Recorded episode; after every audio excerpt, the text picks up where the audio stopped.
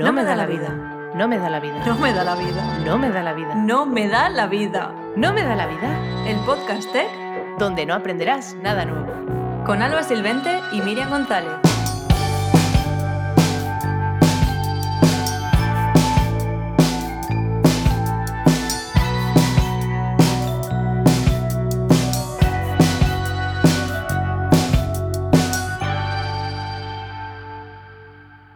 Y bueno, ya estamos en el episodio 1.7, el séptimo episodio de la segunda temporada, para redondarlo todo. Y como siempre me acompaña Miriam González. ¿Qué tal, Alba? tal ¿Cómo estás? estás? ¿Cuánto tiempo? Que. Bueno, Sí, hace mucho que no nos vemos. es que hemos estado juntas eh, hace nada, así que por eso la bromita. y bueno, eh, aunque yo ya lo sepa, eh, ¿qué ha pasado este mes? Cositas con nuestros patrocinadores, o sea que hay que recordar quiénes son. Eh, Exacto, hay que recordar quiénes son. Eh, pues tenemos a InfoJobs, y, que es el portal de empleo más efectivo y majete para encontrar trabajo en el sector tech. Y cada 30 segundos se cierra un contrato de trabajo. Y como ya sabéis, si estáis buscando trabajo, ¿a qué estáis esperando? Porque tiene más de 8.000 ofertas mensuales en nuestro sector, en el sector tech. Y si quieres trabajo en remoto de lo que sea, también tienes más de 1.000 ofertas, no, de 10.000 ofertas Sí. esperándote cada mes. O sea, yo digo 1.000, no, no, no, No. 10.000. Exacto. Y, Números grandes. Sí. Y también tenemos a Garaje Ideas, que son majísimos, es un estudio de desarrollo de diseño y data que crean productos digitales y son remote friendly. Tienen trabajo en, un enlace que os dejaremos en las notas para que podáis ver todas las ofertillas que tienen este mes. Y también están buscando gente para sus sesiones de live coding y code pills en YouTube que son remuneradas. O sea que lo dejamos por ahí. La idea es que están buscando más chicas porque sí que es verdad que les cuesta más encontrar mujeres que quieran hacer live coding en directo. Pero no, no tengáis miedo porque yo he ido y me, me lo he pasado genial. La gente que hay en el chat es de puta madre. Luego siempre te dan buen feedback hay buen rollo, o sea que si queréis lanzaros a eso, os van a pagar o lo vais a pasar bien un ratico y así creáis contenido también. Sí, si tenéis alguna duda y que os interesa pero no os atrevéis, nos podéis escribir que nosotras os echamos una mano. Eso siempre. y bueno, ¿con qué no te ha dado la vida este mes? Miriam, que ha estado cargaico, ¿eh? Pues que, es que hemos hecho muchísimas cosas. O sea, podríamos hacer el podcast solo de con qué no nos ha dado la vida este mes. Literal. Primero de todo, monté todo mi nuevo setup, que bueno, no, eh, los que estéis en YouTube podéis ver un poquito de cómo va a ser el setup, pero no es definitivo, me queda ultimar detalles de decoración y demás, pero ya está todo casi listo y para estrenarme en YouTube y todo con vídeo de setup y demás. Pero eso es lo, a lo que más tiempo le he dedicado este mes, porque a mitad de mes más o menos ya comencé mi viaje, eh, como que ya me fui de casa para un montón de días. Y lo primero que hice fue viajar a Granada para poner mi pelo en las maravillosas manos de mi peluquera Anika, eh, que bueno, ha vuelto pelo unicornio para los que estéis escuchando el episodio. Lila, como siempre, pero fantasía, muchos colores. Y, y luego además, pues también fui a recoger mi nuevo iPhone el día del lanzamiento con la invitada de este mes al Apple Store de Sol de Madrid. Y también hice un resumen, hice un reel resumen de todo, de todo el día y fue una experiencia, la verdad, que muy chula. O sea, nunca había estado en, en lo que es el lanzamiento de Apple y es como que hay muchas emociones allí en ese día de, de toda la gente. Estuvo, estuvo guay. Y, ya también, además de eso, o sea, mi viaje a Madrid era porque se celebró el Open Space Q2, del que yo formo parte de la organización. Y bueno, allí puedes desvirtualizar a un montón de gente de Twitter. O sea, yo creo que todo Twitter eh, que sigo eh, desde pandemia, desde 2020, ahí en ese evento los he conocido a todos. Ha sido, yo creo que es el evento donde más gente en persona conocí. Y la verdad que me lo pasé muy bien. Nunca había estado en un Open Space y además como organizadora tampoco. O sea, fue como un combo. Y me lo pasé súper bien, la experiencia fue increíble y estamos deseando que haya segunda, segunda edición. Y ya los demás cosas que hice fue con el podcast y con Alba, así que eso lo, lo comentamos en la sección de podcast. Así que ya está, eso es todo. ¿Y tú qué, Alba? Buah, pues este mes ha sido una, una locura porque ya había pasado el onboarding en Storyblog y claro, me puse a hacer, eh, pues como DevRel, tengo que ir a conferencias, estar en el booth, hablar con gente y me tocó ir a dos. Fui a Zúrich a la Frontend Turing Conf y a, y a Berlín, a la Beyond Telegram. Y estuve ahí en el booth hablando networking, tal, viendo las charlas, una pasada. Pero sí que es verdad que me he pasado todo el mes viajando, en plan cogiendo vuelos, trenes. Ha, ha sido una locura en realidad. Perdiendo y aparte vuelos. de eso, o sea, también vuelos cancelados, retrasos, pero bueno, yo creo que eso está todo el mundo igual en realidad en Europa. ¿eh? Y luego, eh, aparte de eso, también me tocó grabar para, para YouTube una especie de webinar con, con otro compañero y hicimos los siete más hubs de los GLS y Ms de 2022 y os lo dejaré en las notas, pero hay que pues, rellenar un formulario y tal para que te den acceso, porque es como privado, ¿no? No sé por qué hacen eso, pero bueno, algún día lo haremos live y ya. Porque está guay, porque así veis como las novedades y lo que tiene que tener un GLS y Ms para utilizarlo, está muy chulo. Y luego también he salido en WebDev, me han hecho una entrevista escrita, que esto me hace mucha gracia porque es como que te llaman, te hacen una llamadita y ahí estáis charrando y luego la tía lo pasa artículo y dice, joder, ¿no? Que estoy aquí en la Jetset. Qué O sea, qué guapa ha quedado de periódico, pero en verdad yo no dije, yo, yo hablo chapurreado inglés, entonces claro, si tú transcribes, a, a ver qué he dicho. no, Le pero luego quedó muy su guay. toque, ¿no? Claro, es un toque realista de, de Estados Unidos, ¿sabes? Y no mi inglés, pero bueno. Y os dejaré el enlace para que lo leáis, pero vamos, que está guay porque es para incentivar a la gente y hablo de No me da la vida, ah, qué guay. para- como no. La cuñita siempre. Así, claro. Y bueno, ya por último, pues nos fuimos para Madrid sin remordimientos. Así que eh, ya con el podcast fuimos a un montón de eventos y, y es lo que vamos a contar ahora, que con el podcast eh, hicimos una sesión de fotos juntas. O sea Sí. que dentro de poco tendréis el podcast personalizado y customizado como profesionales que somos. O sea, fue una experiencia no, increíble. porque- O sea, pu- eh, sesión de fotos en estudio con fotógrafo profesional, con maquilladora, Maquilladora. todo mujeres y estuvo, vamos, yo, el ambiente fue súper relajado, muy guay, estuvo, estuvo muy guay. De- de- aparte que te- yo tengo una foto que parezco de revista de ropa, porque como elegimos la ropa con el típico stock que ves a la chica con todas las prendas y te compras todo, pues claro, salgo de revista, o sea, yo estoy súper contenta. Y bueno, ya hay que decir la Sí. novedad y enseñarla, ¿no? Sí, Resulta que estando en Madrid, pues dijimos, tío, ¿y si hacemos una locura tal? ¿Y si nos hacemos un tatu? Claro, Miriam era su primer tatu, estaba un poco insegura, en plan de, ay, no, pero tiene que ser con esta chica porque me gusta su trabajo, tal. Y cuando estábamos con, con la fotógrafa, nos molaba lo que llevaba ella en el brazo y tal. Le preguntamos, nos dijo el estudio, pregunté yo ahí rápidamente por Instagram, oye, mañana tenéis cita. Y nos dijo, oye, pues sí, hay un hueco. Y fue como, no puede ser. El destino. Así que, claro, así que ahora, dijo- para los que estéis viendo el vídeo, pues ya tenemos el unicornio de No Me Da la Vida, yo en color y Miriam en perfilado, Sí. para toda la vida. Para toda la vida. Madre mía, qué locura. No nos da la vida para toda la vida. ya se queda este proyecto eh, en la piel. Para siempre. Para siempre. Literal. Sí, sí, sí. Muy guay. Y bueno, ya por último fuimos a dos eventos. Uno de ellos es la Masa Freestyle Cup, que lo presentaba Ibai y que fue como retransmitido por Twitch y tal. Estuvo guapísimo. O sea, fue como un evento muy loco, porque tú ibas a ver el, el tema de las masas y tal, como hacían acrobacias, pero luego de repente había un musical en medio, Sí. con música en directo, eh, yo qué sé, de rock, pero con todos los instrumentos, en plan que sí, el trombón, que sí, el tal, o sea, era una puta locura. Una pasada, Y luego, claro, y luego nos hicieron una fiesta que en la fiesta se comía pizza. O sea, tú bailabas y comías pizza, era raro, pero... Y Monster y Magnums, o sea, había muchas cosas no healthy, pero estuvo interesante, Claro. sí. No, Gertie, la verdad es que mal, ¿eh? Si, si eras vegano estabas un poco jodido, Sí, pero... Sí, sí, sí. Pero sí, estuvo, estuvo gracioso. Y como no, en la fiesta todo Bad Bunny, porque era elección de Ibai. Claro. O sea que tuvimos poca variedad.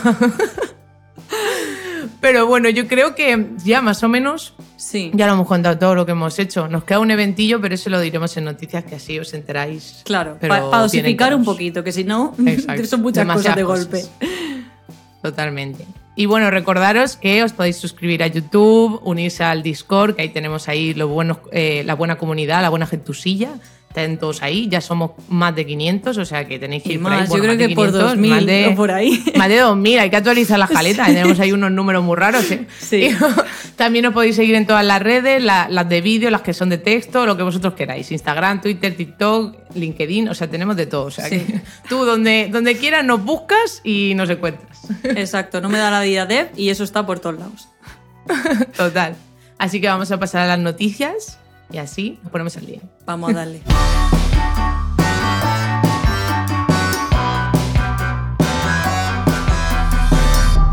¿Qué está pasando? En el mundillo tech. Bueno, y como cada mes os traemos las noticias del sector tecnológico, tanto dev, tecnología, lo que se nos va ocurriendo cada mes realmente. Y vamos a empezar con la noticia de nuestro patrocinador de InfoJobs, porque asistimos a los premios de InfoJobs Awards, que son unos trofeos que premian a las 50 compañías mejor valoradas en InfoJobs por sus empleados y ex empleados. Y allí estábamos nosotras, de invitada.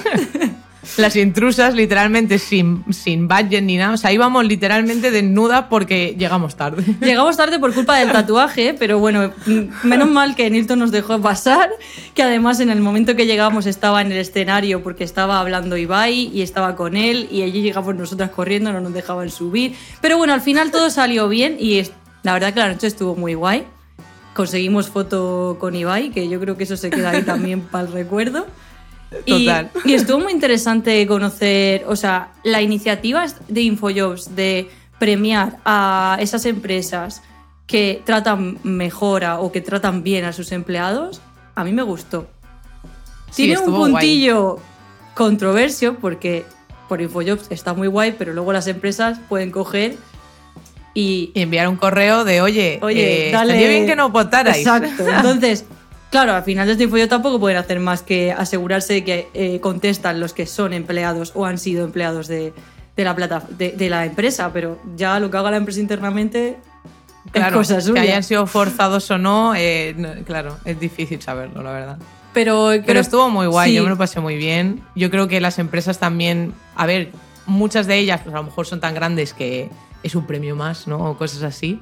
Pero yo también vimos startups y empresas pequeñitas que a lo mejor están empezando y eso te da un chute de energía. Claro. En plan de, pues mira, mis empleados están contentos, estoy Claro. creciendo bien. Y sobre sé, todo que las bueno. personas que estaban allí eran las de recursos humanos, que son las que deciden con qué plataforma van a contratar a, a sus personas. Entonces, por parte de InfoJobs está guay que les reconozcan que, oye, gracias por haber elegido InfoJobs para poner vuestros, vuestros anuncios. O sea, yo creo que Total. está muy guay. Como, y bueno, y, y por nuestra parte, pues pudimos conocer también a, a, esta, a este patrocinador por el lado humano, ¿no? Por, por el lado de las personas que hay Total, la detrás. gente con la que trabajábamos, Claro. pero por videollamada. Pues ahora los hemos conocido en persona, hubo buen rollo, Sí. estuvimos ahí de networking, estuvo muy guay, la Sí, verdad. sí, sí. Me cayeron muy bien nuestros patrocinadores. Imagínate, ¿no? Qué, qué mala gente. Qué ¿no? mala gente afuera. No, no, no, no, no es el caso. Y nada, Alba, eh, ¿qué, qué noticias nos traes este mes? Pues la verdad es que yo no sé qué está pasando, pero hubo más en agosto que en septiembre, porque es como que yo creo que hicieron el sprint eh, pre- pre-septiembre, porque el año que empieza la gente como que está atareada preparando el roadmap este de a ver qué hacemos estos tres meses, pero aún así he ido sacando un poquillo de cosas que he ido viendo. Lo primero es que Nuxt ahora ha sacado la Release Candidate 10 y 11, que ya os conté las anteriores en el anterior episodio, pero esta es súper importante porque por fin podemos tener el full static.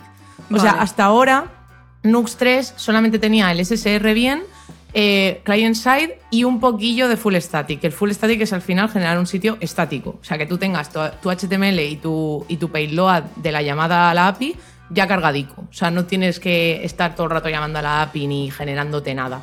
Entonces se supone que con esto ya podemos salir a producción con un performance de, de 100. Y efectivamente fue tal cual salió la release, me la descargué, comprobé en mi proyecto, 100% de performance.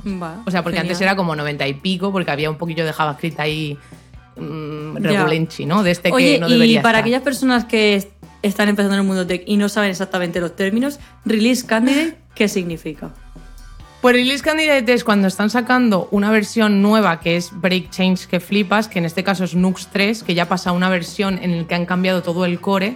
Las Release Candidates son formas de sacar versiones para estabilizar esta versión. O sea, no llega a ser la versión 3, sino que están formando la versión 3 para que todos los bugs y todas las features que tiene que tener estén resueltas. Vale. Entonces, en este caso, como ya vamos por la 10-11, di mm, que en un mes, dos, deberían tener ya por fin Nux 3 como versión entera.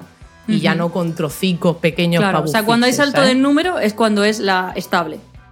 Exacto. Y las demás Que son candidates. Quieren ir sacando, claro, quieren ir sacando para que la gente pruebe, reporte Mm. bugs. Tienen que hacerlo así porque de esa manera pueden ir sacando versioncillas, pero la gente sabe que no es estable. Porque si no, la peña se pone a utilizarlo en producción. y Claro, "Ay, claro. No me va. Claro, es Y- y bajo todo su el mundo llora, responsabilidad. pero- Está claro. Es como si pone RC, ya sabes que, bueno, ves tirando a ver qué pasa, pero si Claro, no, nada. claro. Así que nada, os dejaré en, en las notas pues unos enlacillos para que veáis lo que han metido nuevo, pero vamos, un montón de bug fixes y cosas y, y la full static es lo importante. Y bueno, luego os traigo una cosa muy graciosa, que es que resulta que como Internet Explorer había mucha gente que utilizaba Google Hangout. Que yo, para mí, claro, Google Para Hangout no era existe. la única cosa que había. Ya. Pero para mí era la única cosa que había. Yo no sabía que lo migraron a algo que se llama Google Chat, que en verdad lo usaba y yo pensaba, bueno, lo mismo, pero ya está. O sea, yo pensaba, habían cambiado de versión, ¿no? Como Nux 3. Pero qué va, resulta que lo cambiaron en algún momento, hace cuatro años o así, pero la peña sigue utilizando Hangout. Entonces este año han metido un ultimátum de que en noviembre no hay tu tía. O sea, en noviembre ya lo cambian full y la peña que tenga eh, cosas, conversaciones o cosas que necesite guardar, han creado una aplicación que se llama Google Takeout para poder descargarte todo eso y migrarlo al chat. Que me hace gracia, es como, o sea, han tenido que crear un montón de aplicaciones de migración para cambiarte de un chat a otro. Y es como, ¿Sabes dónde va luego eso? Pero Al que- cementerio de Google. O sea, Literal, pero es que Google Hangout lleva en el cementerio, eh, no sé, dos años y aún así hay gente que lo usa. Y yo, ¿pero qué está pasando? Bueno, yo no sé por qué la gente nos cuenta tanto actualizarnos. hay gente pero- que le gusta sí una cosa pasa. y forever, ya nunca mira más y no cambia nada, aunque se muera. Claro, eh, claro, a mí, por ejemplo, como somos a lo mejor personas tecnológicas que estamos todo el rato actualizando cosas, es que yo había un momento en que ya no sabía que no lo tenía. Ya. O sea, ya pasó. Simplemente me conecté a un nuevo browser a tomar por culo el Hangout. Pero claro, se ve que esa gente pues lo tiene ahí como... si- nunca quiere actualizar el navegador. ¿Para qué, no? No es necesario. Así que nada, ya sabéis, en noviembre estáis todos jodidos si lo usáis. Así que quítároslo. Este es el año de mm, limpieza de cosas que ya no usa nadie. Exacto. Que para, bueno, en realidad a nosotras no nos afectaba en nada el Google Hangout, pero se ve que habrá a desarrolladores que sí, ¿no? Entiendo, no sé. Pero bueno, ya eh, también para traer cositas que van a salir dentro de poco, eh, resulta que el Web Almanac de este año, que el Web Almanac es un informe del estado de la web actual que hacen cada año, que básicamente cogen todos los datitos que hay en el HTTP Archive, que viene siendo pues por donde analizan los datos de todas las webs, en plan pues qué frameworks utilizas, qué tal vas de performance, todo eso, cogen todos los datos, pero no los analizan ni los procesan, simplemente están ahí. Entonces, en el Web Almanac lo que hacen es coger expertos del sector que los analicen, que hablen un poco de qué ha pasado, de las tendencias, y así nos ponemos al día de lo nuevo que surge, las arquitecturas que se usan, todo el rollo. Y este año va a salir dentro de nada, o sea, final de septiembre, que cuando esté saliendo este episodio seguramente ya esté publicado con los primeros capítulos que ya han ido finalizando. Luego, poco a poco, hasta diciembre, irán añadiendo los demás que a lo mejor se han quedado en el tintero porque la peña en verano está muy ocupada y no han podido finalizarlo. Pero bueno, que si acaso os podéis meter, están todos los datos en open source y el proyecto también, podéis cambiarle el diseño, o sea, literalmente podéis hacer lo que queráis en este proyecto también si queréis aportar algo. Y, y nada, o sea, lo miraremos todos y miraremos qué tal las tendencias y a lo mejor os traemos una noticia Claro. nueva de, del Web Almanac, de una tendencia que ha salido, lo que sea. Pero vamos, que pinta muy bien este año, ¿eh? Están cambiando mucho las cosas con todos estos frameworks, que Astro, que no sé qué. Estoy segura de que van a salir mencionados. Seguro. Así que veremos si nos ponemos al día. y ya para finalizar, lo guay es que este mes, como era el día del programador y programadora, que Claro, no lo o pone, sea, pero lo ponemos. Eh, Sí, pero lo- yo me gustó la idea que tuvo Bryce de llamarle el día de la programación. O sea, ya Literal, pero claro, en el diccionario, o sea, en el Sí. diccionario de, lo- de los eventos tech Ya. es del programador, o sea que mal, lo tienen que cambiar, pero bueno, mientras lo cambian, tenemos dos eventitos ahora, porque el, el año pasado, el 13 de septiembre, porque cada año es el 13 de septiembre, que es el día 256 del año, por eso el día del programador, tiene sentido, tanto va y tanta cosa. Eh, ¿Qué pasa? Que Bryce el año pasado decidió hacer un evento online, ya que estábamos con pandemia y tal, entiendo que dijo, pues vamos a hacer algo, ya que no se puede hacer en persona, pues lo hacemos online. Muredev, Y para creó el quien día de la no conozca que se llama Bryce, Muredev. Porque yo le digo Bryce y Ah, tú bueno, también. claro. Sí, sí, o sea, ya, ya se me hace raro. Claro, antes lo llamaba Moredev solo y no, no conseguía llamarle por su nombre y ahora que lo he hecho ya se me ha olvidado. Claro, el- pero porque lo conocemos en persona y ya es como diferente, pero sí, Muredev. Total. Aparte que tiene un nombre como muy... A mí me parece cool, ¿no? Decirlo, en plan Bryce. Suena como, como chachi. Entonces, claro, creó el Día de la Programación y, básicamente pues se hizo como una especie de ponencias online en plan de que la gente iba a hablar de sus cosas y tal, pero este año lo ha hecho muy chulo que al final, aparte de sortear los mismos premios que el día que toca, o sea, el 256 premios, que se te fue Sí, la sí, olla, sí. porque te digo yo que eso es un montón de premios que sortear, o sea, menudo, menudo, eh, menuda app de sorteos he tenido que crear para poder generar todos esos en directo, ¿sabes? Pero bueno, aparte de eso también montó dos hackatones de la mano del gato y de Reviewer, que es una empresa donde trabajaba Ana Maro, que es una compañera de la comunidad. Y, y nada, y estuvo haciendo los hackatones durante una semana y en directo pues dio los premios y tal. Y aparte de eso, pues también tenía charlas y trajo a referentes del sector como Miriam. Sí, hizo como una llamada grupal y estuvimos ahí un ratillo todos hablando, estuvo muy guay. Sí. O sea que es súper chulo porque al final eh, pues trajo como un poquito de todo en un día que a lo mejor pues estábamos todos en nuestra casa trabajando, ¿sabes? Mm. Entonces lo, lo llenó de alegría. Y este año se unió a Midudev y hizo su- una conferencia también a la vez que Moure, o sea que si estabas en una no podías estar en la otra, que eso fue un poco raro porque es como, ¿y si quiero estar a la, en ya, las dos, la ¿no? gente Me tuvo imagino- que elegir, sí. Claro, los desarrolladores, como tenemos dos pantallas, a lo mejor había como doble retransmisión, pero estaba la cosa un poco jodida, ¿no? Sí. Yo lo- los he- las he tenido que ver en diferido, entonces no en directo pues no lo sufrí, pero entiendo que mucha gente de la comunidad lo sufriría, porque claro, no puedes estar en todos los sorteos, ¿no? Ya. Bueno, sí, No bueno, si sé, eres no sé. omnipresente. Sería muy complicado, sí. Pero la idea es que Midu eh, lo hizo un poquito diferente porque él no organizó como cosas más comunitarias como hackatones y tal, sino que trajo a gente como mazo tocha. O sea, se trajo al CEO de Bercel ahí a hablar, que yo no sabía que hablaba español Yo- ni que era español. o sea, yo no sabía que, que era hispano. O sea, me enteré en ese momento, fue como, ¿eh? O sea, es- eh, ¿qué? No entiendo nada. Y estuvieron hablando pues de, de cómo surgió el tema de React y pues cosas... Entiendo que como ese tío al final pone un montón de pasta para la gente que crea frameworks como Svelte y todo el rollo, pues claro, está súper metido en el Claro, tema y... tiene y- info de primera mano. y- exacto. Y entonces habló de cosas también y también trajeron al CEO de Platzi y estuvieron ahí haciendo un Q&A y aparte pues dieron charlas un poco variaditas, en plan que si de IA, que si de UX, o sea, no había como temática frameworks como su- solemos hacer en. Midu, en Midu Dev, en plan que siempre hay cosas de, de frameworks, esta vez era como genéricas, que todo el mundo se puede sentir identificado o, o puede trabajar con eso. Entonces estuvo guay, pero sí que es verdad que eh, el tema de los hackatones a mí me llama, entonces eh, yo digo, ¿me debería haber enterado antes de la Mode- Moure Dev? Pues sí, pero me enteré tarde y no pude participar. Así que nada, para la próxima, Moure, avísame por privado porque si tengo que leerlo en Twitter, no lo veo hasta el año que viene. Pero bueno, así que si los queréis ver, están en diferido, así que podéis seguir viendo lo que pasó y enteraros de todas las charlas. Ahí lo dejo. Pues sí, pues sí. Y bueno, ¿tú qué, Miriam? ¿Qué nos traes? ¿Qué te ha pasado a ti? Pues mira, yo traigo más cosas de hardware, eh, bueno, un poco mezcla, pero bueno, siempre intento combinar contigo para que no traigamos noticias un poco de lo mismo. Claro, claro. Y lo primero que traigo es que hay una nueva especificación de USB 4. Y aquí, al investigar sobre esto, yo me he enterado de cosas. Yo no sabía que había un grupo que se reunía y ele- O sea, que sí, ¿no? Que todas estas cosas las decide gente, ¿no? Pero como que hay el USB Promoter Group, que es como que se reúne y presenta sus especificaciones y sus cosas, que también lo dejaré por las notas del programa como toda la info. Pero básicamente ha presentado la versión 2.0 del USB 4. O sea, el USB 4 ya estaba, pero han sacado la 2.0. Y va a tener el doble de velocidad, va a llegar a 80 GB por segundo, que es más que el USB-C.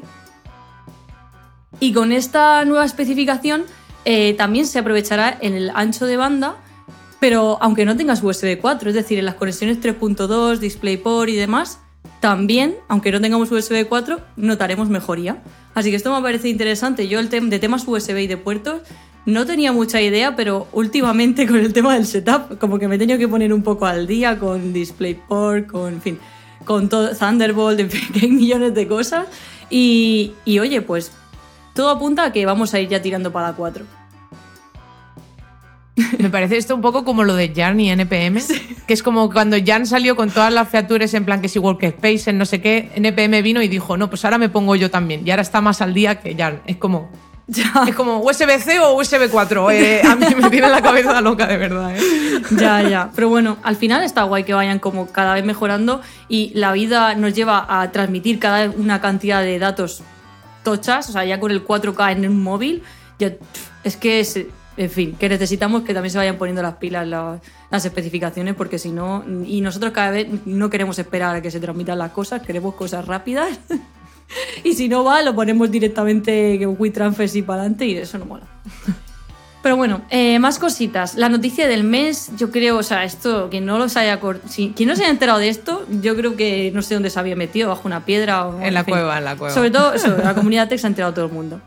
Eh, Adobe ha comprado Figma. Y esto, pues así, como dicho, así en seco, eh, a la gente pues le traumatizó. O sea, fue como. Ah, todo el mundo, ah, pero ¿qué va a pasar? ¿Va a morir? Ah, ¿Socorro? No, a ver, relaxi. Porque fue muy repentino, ¿no? De repente, o sea, no había ni rumores. O sea, los rumores fue, eh, parece que va a comprar. Dos, dos horas después, lo ha comprado. O sea. Pero bueno, yo lo sentí un poco como atropellado, ¿no? Y fue todo un revuelo en redes sociales, salieron memes, hasta Sketch hizo un meme que luego lo borró, pero yo tengo la captura, la pondremos en las notas. borró.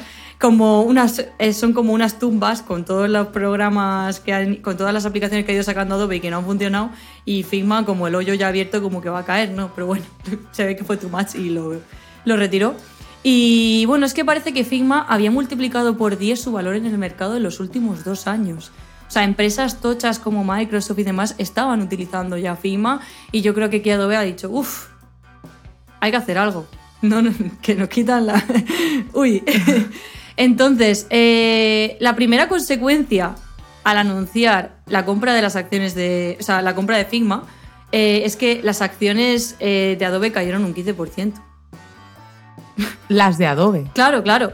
Sí, sí. O sea, las de Adobe cayeron un 15% porque fue como, no sé, mala, mala prensa esto. O sea. y, Joder, no, a ver, entiendo que, que, o sea, todos los que estaban en Figma dijeron, pues mira, nos quitamos de aquí. y ya Claro. estaría. Sí.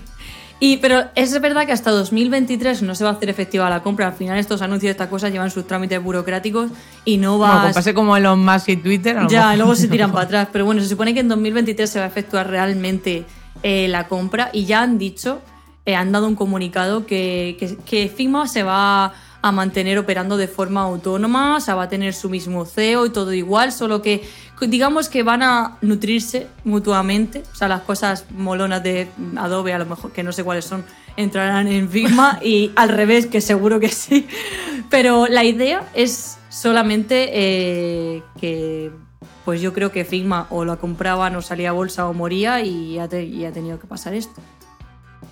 Sí, al final, que lo estuvimos hablando Miriam y yo cuando salió, que al final todas las empresas que pues, llevan cinco años o lo que sea, tienen que hacer como un cambio o entran a bolsa o, o les compran.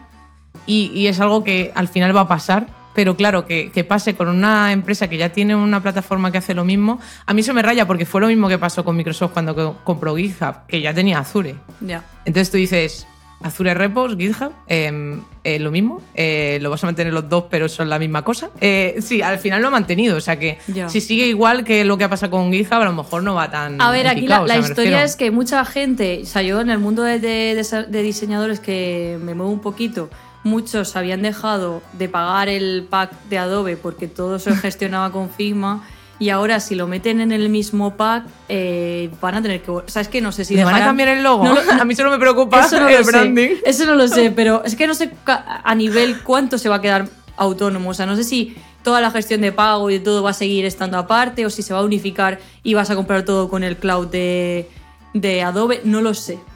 Pero está por ver. Por lo menos hasta el año que viene no vamos a ver movimientos, yo creo. Claro. Por ahora que lo dejen igual. Ya.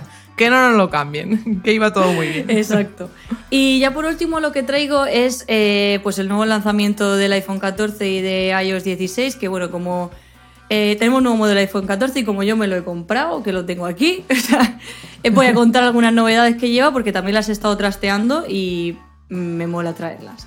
Lo primero de todo, y que cuando presentaron esto me pareció a nivel de UX y de diseño, o sea, chapó, la Dynamic Island, que creo que al final es la barrera, para quien no sepa esto, por los nombres así molones, en la zonita esta negra que hay encima del teléfono, que no sirve para nada, pues le han dado como una utilidad, que eso tiene que estar ahí por el tema de sensor y demás, pues le han dado una utilidad y ahora pues hay ciertas notificaciones, eh, las aplicaciones van a empezar ya a poder crear sus cosas, o sea, yo he visto cositas guays, he visto un Pong, por ejemplo, que choca a- en el Dynamic Island o una mano de un gatito que sale así hacia abajo. O sea, ya esto da pie a creatividad. Pero lo importante y lo que a mí me gustó de esto es que las notificaciones se hacen menos invasivas. O sea, antes te saltaba el típico pop-up así delante. Y ahora eh, muchas de ellas te saltan a- como que se despliega un poquito lo negro y ahí lo ves. Y creo que eh, a nivel de UX y de mejora de usabilidad, esto chapó. De hecho, ya estamos viendo como otras marcas lo están sacando. Aunque le- escuché por ahí como que esto fue una idea original no me acuerdo de qué marca, de otra marca de hace ya un montón de años, pero fue como un prototipo, no lo sé si llegó a, buen puerto, pero en fin, que esta parte tiene para mí dos cosas. Una, o sea, positivo esto, que eh, es cero intrusivo en cuanto a notificaciones y demás, y me parece muy chulo. Pero lo único negativo que yo le veo es que como he puesto toquetear, se mancha bastante la pantalla, la cámara frontal. Yo soy una obsesionada de estar con el trapito ahí limpiando siempre, pero quizá eso es lo único que yo le puedo ver, que al final como estás toqueteando ahí es fácil que toques directamente en la pantalla. Pero bueno, esto hasta que no consigan quitar esa parte del todo, que yo creo que lo iremos viendo en modelos posteriores, eh, es una buena solución. O sea, para tener ahí una zona muerta, mejor que haga algo, digo yo. Sí, la verdad que sí. Y luego tenemos eh, el, el Always On Display, que al final es que la pantalla eh, bloqueada, en vez de pues, quedarse apagada entera, se queda con un hercio y un- unas ciertas notificaciones y widgets que puedes poner ahí. Y esto a nivel personal, el primer día mm, yo a mí me tenía nerviosa, porque, o sea, ya no, ¿eh? ya me he acostumbrado. Pero el primer día mi cabeza era como que lo veía y estaba encendido. Entonces miraba, uy, se ha encendido, hay, hay una notificación, hay algo. Pero no, porque simplemente que ese es su modo apagado. Pero he de decir que ya lo tengo una semanita y, y ya no me, ni me fijo en eso. O sea, está guay sobre todo cuando llevas prisa o cuando tienes que estar como mirando constantemente el teléfono y no estar enciende, apaga, enciende, apaga. O sea, por ese lado me parece guay. Y a quien le sirva bien y a quien no, pues siempre lo puedes desactivar. Claro. Esto sin ningún problema. Otra novedad también importante es que en las versiones Pro eh, las cámaras han subido que flipas de, de calidad, o sea, 42 megapíxeles tenemos ahora.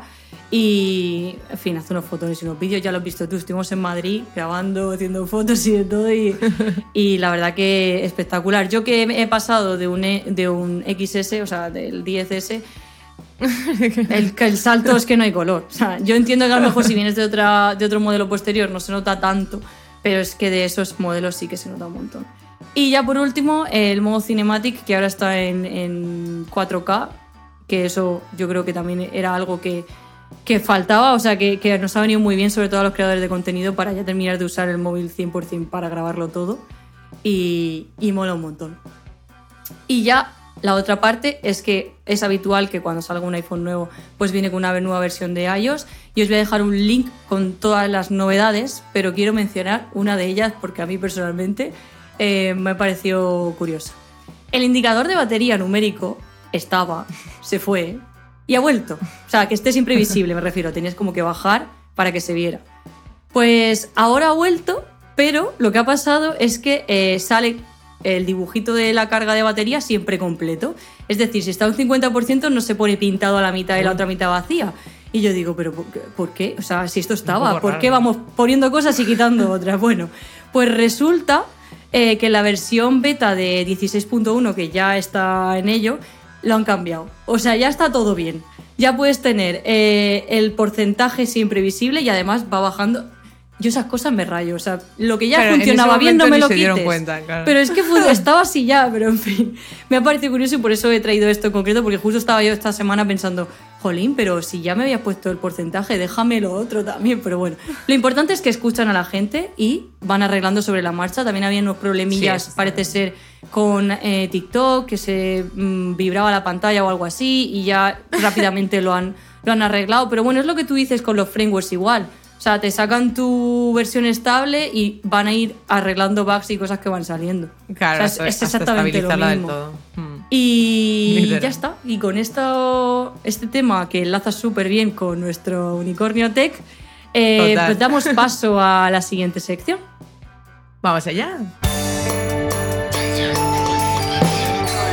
Llamando al unicornio tech. Llamando al Unicornio Tech. Y bueno, un mes más os traemos a una invitada muy especial. Su nombre es Verónica Sierra y es ingeniera electrónica, creadora de contenido y analista tech. Para variar, como no pasa mucho en nuestra comunidad, se dejó su curro como ingeniera electrónica para dedicarse 100% a la creación de contenido y por eso Miriam y yo la conocemos porque al final es como que nos vamos rodeando de toda esta gente. Soy la única que no se lo ha dejado todavía. Yo lo dejo estar. En plan, soy la siguiente. Y recientemente ha publicado un vídeo sobre cómo fue todo su proceso para dejarse el trabajo y empezar como creador- creadora de contenido y da consejos para quien quiera hacerlo también y, y, bueno, que quiera aprender de todo su proceso porque al final es importante también conocer qué background tiene la gente y por qué ha hecho estos cambios, ¿no? Y bueno, os, de- eh, os dejaremos todos los enlaces porque tiene 8.000 redes, como Miriam y, y- y Carlos y esta gente que crea contenido. Pero bueno, la tenemos aquí, así que Verónica, encantada de conocerte. Gracias por estar aquí hoy. ¿Cómo Nada, estás? muchas gracias a las dos por invitarme. Tenía muchísimas ganas de, de pasar un ratito con vosotras, que sois unas genias del podcast y todas unas referentes también. Jo, muchas gracias.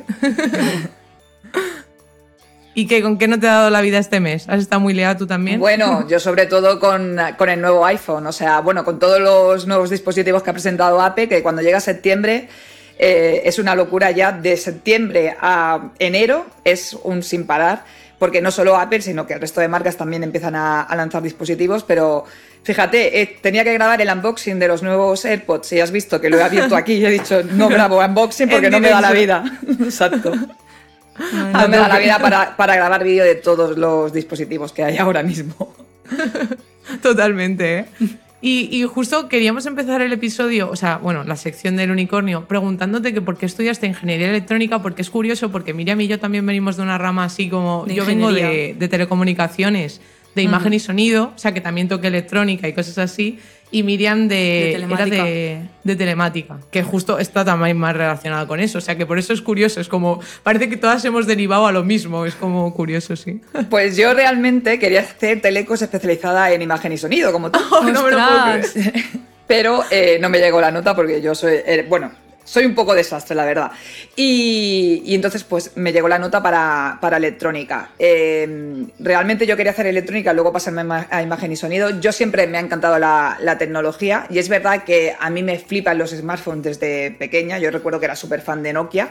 Yo también. Y- qué guay. Del Snake. Sí, sí. No, pero era, era la típica, y supongo que ta- a- también te pasará a ti, que yo veía Dragon Ball y para mí Bulma era como mi referente.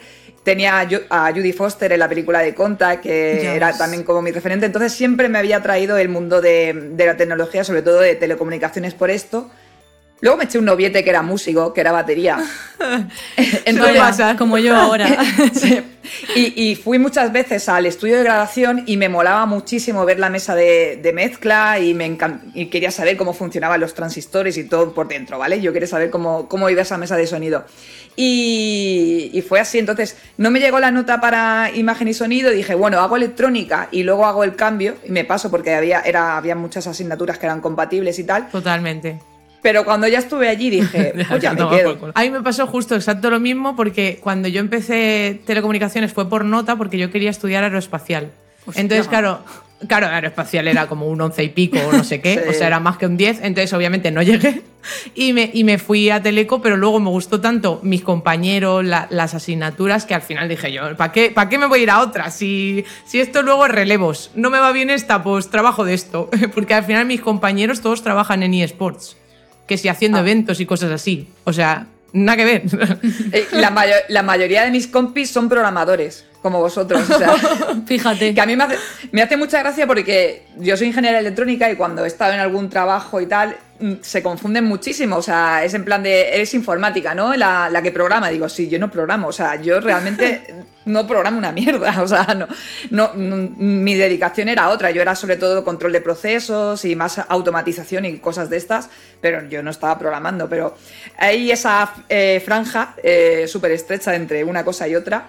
El hardware, el software es necesario, pero el hardware también. Y ahí estoy yo para, para la parte del hardware. Genial, no, la verdad Pero que eso está es- superguay, sí, está sí. interesante porque, o sea, yo por ejemplo entré para dedicarme a redes y realmente por el camino descubrí que también estaba la programación y que lo de las redes en teoría muy guay, pero cuando me puse a estudiarlo no me gustaba nada, o sea, cero, ni ondas, ni redes, ni nada de eso. Y gracias a que vi que también se daba la programación y vi algo de eso, dije, menos mal que esto sí, porque si no, no sé, me habría cambiado diseño o algo, porque si no, no sé. Yo no sé a vosotras, pero yo recuerdo cuando entré en la carrera el primer año, eh, tenía un profe que decía al final, eh, un ingeniero tiene que valer para todo. Ya seas electrónico, ya sea... Porque a lo mejor mañana te toca en oficina técnica, te toca firmar algún documento que pasa un cable por esa pared, pues tú tienes que saber un poco cómo va esa pared y tienes que saber de cargas y tienes que saber de, de fuerzas, ¿no? Y todo esto. Entonces, digo, un ingeniero siempre tiene que saber que valer para todo. Así que Luego lo bueno es eso, que podemos terminar de una cosa o de otra, o haciendo vídeos en YouTube como yo, pero, pero ahí estamos. No, li- literalmente, ¿eh? justo estábamos pensando porque, claro, eh, tú tenías mucha curiosidad por los productos tecnológicos, pero al final esa curiosidad convertirla en un trabajo y crear contenido sobre eso, me parece un proceso también muy sorprendente, porque es como, antes es que no teníamos ni la capacidad mental de pensar, eso es una forma de, de De dar la valor, vi- ¿no? claro, y de ganarse Claro, la exacto, vida. de, de Es que poder hacer algo con, con nuestro conocimiento. Era como, bueno, voy a crear este móvil, pero no voy a crear contenido sobre el móvil para que la gente sepa cómo usarlo, ¿por qué Claro. no? O sea, me parece muy curioso que tú tuvieras esa idea y lo llevaras a cabo. O sea, Bueno, es una profesión nueva. O sea, realmente eh, cuando yo empe o sea, no, exis- no existía YouTube. Yo estaba en. Yo trabajaba en Sony. Yo estaba trabajando en Sony, estaba en el departamento de, PQ, eh, de PQA. Eh, con el análisis de con calidad de pieza, básicamente analizaba las piezas, si había algún fallo, pues bueno, estábamos ahí con todo. Y, y yo recuerdo que en aquella época esta- empecé en Twitter, o sea, esto te estoy hablando es que yo soy muy mayor, ¿eh? yo soy más mayor que vosotras. Eh, sería 2013 o sí, sí, 2013 por ahí. Cuando yo 2000, empecé la perdón, carrera. Perdón, exacto. Pues no, sería 2012 que creo que yo empecé en Twitter y en 2013 empecé en YouTube. Porque empecé en Twitter y conocí a varios amigos que les gustaba la tecnología y tal, y montaron un blog que era el blog de Macapuntes, para hablar de Apple y todo, y todo el tema. Entonces, como yo estaba en Sony y a mí me gustaba también pues aportar con un blog de tecnología y tal, pues empecé también ahí. Pero eh, lo curioso es que Sony cerró, entonces yo empecé a trabajar en una planta de tratamiento de agua. Claro, pasar de lo que me gustaba a mí a una planta que estaba divertido porque era la puesta en marcha, era la, la desalinizadora del Plat de Llobregat, que es la, la más grande de Europa destinada al, al consumo humano. Entonces eh, era muy divertido esa etapa, pero era más de automatización industrial y yo echaba de menos, pues eso, la, la electrónica de consumo Claro. y todo. Entonces por ahí empecé también a escribir, eh, pero todavía no había, es que ni siquiera nadie vivía de YouTube. Ahí la gente claro, empezó no. a, es que- a subir vídeos y tal, y a mí me dijeron en el blog, oye, pues a ti que te gusta hablar y tal, y tiene mucha para allá el primer Mobile World Congress que fui. Dicen, sube vídeo de tu experiencia en el mobile porque nos habían invitado y tal. Y digo, ah, pues venga, va. Y subí vídeo que era horrible, o sea, ese vídeo ya no existe. Pero me ves a mí, salía con la camiseta de Batman, todo oscuras ahí, y todo el rato, eh, bueno, fuimos al stand de Nokia, eh, nos pusieron un sándwich de nocilla, eh, horrible, horrible. Pero bueno, le, le- le pillé el gusto y, y luego cerró el blog, o sea, el, el blog que era de mis, de mis colegas ya no podía, ya no daba abasto con tanto trabajo y decidió dejarlo. Y yo dije, pues bueno, pues sigo yo en mi canal. Pero yo hacía, lo hacía porque me gustaba y mezclaba vídeos de viaje, eh, como hablando de la Raspberry o lo que sea, pero era básicamente porque estando en la, plata, en la planta de tratamiento de agua, echaba de menos muchísimo el, el mundillo ese, ¿no? Y, y lo, y lo hacía por un hobby, o sea, no, no fue en plan de voy a dedicarme a esto, porque como tú dices, no había nadie que se dedicara Ah. a esto. De hecho, el blog que cerró seguramente era porque iba teniendo cada vez más repercusión y a lo mejor hoy en día se habría Ahí planteado está. dedicarse a eso y en ese momento era como, no, tengo mi trabajo, no puedo. Y él dijo, exacto, es que fue así, porque encima le llegaban muchas, muchas marcas y dices que no te puedo facturar porque yo no soy autónomo Claro. ni nada. Y él decidió cerrarlo por eso, porque el, el blog, ya te digo que en aquel momento lo estaba petando. O sea, Macapuntes era. eh, iba muy, muy bien. Y lo que sucede es que, claro, nadie se había planteado eso. Y yo, de hecho, Qué eh, seguí haciendo vídeos y recuerdo que, no sé si lo primero que me llegó fue alguna base de carga para el iPhone y tal, y que me la enviaban gratis y tal. Y digo, ah, pues mira, mira, un- una base de carga, ya, ya empiezo. Pero vamos, no ganaba nada, no, no podía monetizar siquiera. Estuve bastante tiempo, desde 2013. Y ya en 2016 Hostia. sí que yo, yo seguía subiendo, pero era súper muy poco constante. Yo también llevo mucho tiempo porque a lo mejor subía un vídeo al mes. Entonces, porque yo claro. estaba con mi trabajo. Claro. Pero en 2016 sí que recuerdo que ya mm, me llegó una muy, muy buena oferta eh, para hacer una serie de cursos. Mira, había una parte de programación para, para hacer una aplicación de Android, pero nada, súper fácil y sencillo para hacer esos, esos vídeos y también hablar sobre, sobre la creación de contenido y tal. Y, y entonces ahí dije, bueno, me tengo que hacer autónoma porque quiero hacer Hombre, esta... claro. Pero ahí ya se- combinaba una cosa y otra. Y luego ya empecé también el canal de, de Sony Xperia, que hicieron un casting y estuve ahí un, tiempo eh, presentando el canal y llevando el canal de YouTube. Y ahí estuve combinándolo todo, desde 2016 hasta 2019, que ya lo dejé y me decidí por la creación de contenido. Madre mía, o sea que en realidad fueron seis años hasta que pudiste dejártelo de verdad y dedicarte a eso. Eso es un montón de tiempo, ¿eh? Sí, sí, o sea, pero- aunque tú lo llames no constancia porque subías uno al mes, para mí eso es constancia, porque son seis años. O sea, no, no lo dejaste del todo, ¿sabes? Como que siempre estabas ahí presente. Seis años Sí, con dos verdad, trabajos, claro. porque al final era Sí, un sí, segundo sí. trabajo, no, no, seguro. eran, y- eran incluso tres, porque piensa que era eh, eh, mi trabajo en la, desala- en la desaladora, el, el canal de Sony Xperia, que era un canal aparte al mío, y Claro, luego una mío. colaboración, claro, exacto. O sea, yo creo que es un poco lo que. Porque Miriam, por ejemplo, que empezó hace dos años o así, Sí. sí, que ahora lleva eh, 8.000 frentes abiertos. Yo cuando empecé me pasó un poco eso, que me fue bien y tuve que elegir y elegí trabajo, porque yo sentía que. Dar, o sea, crear contenido no me iba a dar lo que me estaba dando el trabajo porque yo estoy en Holanda y mantenerme no es lo mismo. O sea, si yo estuviera en Alicante eso es importante. hubiera sido diferente, claro, pero yo lo que tengo que pagar por la casa, a mí no me sale la tontería bien. Entonces, claro, me quedé con el trabajo y ahora me he cambiado de trabajo para poder crear contenido en el trabajo. Porque al final es que es eso, que lo, que lo queremos todo, ¿eh? O sea, yo, Sí. yo sinceramente es verdad que eh, mi trabajo era muy infeliz eh, porque ya llegué a un sitio... Dijéramos que ya llegué a un sitio que veía que no iba a aprender más. no- o sea, ahí yo tengo mucha ambición y ahí veía que, es- que, me, que se me quedaba corto. Entonces, eh, hubiera tenido más problemas, o sea, más dudas, si mi trabajo hubiera sido a lo mejor en- cuando estaba en Sony. Yo en Sony estuve muy, muy bien, era un trabajo que me fascinaba. Ahí sí que lo hubiera dudado mucho, pero la verdad que es que siempre he sentido pasión por, este, por la creación de contenido y ahora sé que sé lo que quiero, es, es mi sueño, estoy viviendo de mi sueño y, y sé que soy una afortunada por ello. Claro, Qué bonito. ya ves. Me pongo en plan Steve Jobs. Aquí, vosotros tenéis el tatuaje de- del, del unicornio y yo tengo la frase de, de Stay Hungry, Stay, stay Foolish de, de Steve Jobs. Porque Oh, soy un ¿en poco. soy, bastante fangirl, las cosas como son. Es- yo es lo- nerd, yo lo es admito. también, también. Que justo, eh, o sea, estuvimos hablando y, y claro, cuando Miriam me dijo voy a traer lo del iPhone, yo digo, pues habrá que preguntarle a ella que nos haga como una especie de tutorial de cómo ha salido el nuevo iPhone, ya que tú te dedicas a eso ahora, o sea, en plan que Apple es uno de, de las personas, de las marcas que, con las que trabajas. Sea, tengo curiosidad por saber cómo analizas ese, ese producto. Es como, yo ahora tengo que hacer un vídeo, ¿no? A mí es que me parece fantasía el hecho de cómo lo presentan los youtubers que yo veo. Por ejemplo, eh, yo veo mucho Nate Gentile porque mm, Ah. mi novio al final le, le gusta mucho el tema de torres custom. Hardware y es todo. como, claro, y es como la persona que más habla de eso, porque no sé si habrá más, pero es como la más famosita, ¿no? Entonces yo lo veo y digo, pero qué puta fantasía. O sea, es que no entiendo nada de lo que dice, literalmente. Es como yo solo veo colores, los LEDs de la, de la gráfica o lo que sea. Y tenía curiosidad eso de cómo, cómo es que te den un producto y tú tener que aprenderte todo eso y, Ya y- ves, y que- tener conocimiento de las especificaciones para luego poder explicarlas mundanamente para gente como yo que no se y entera se de nada. entere todo Bueno, el mundo.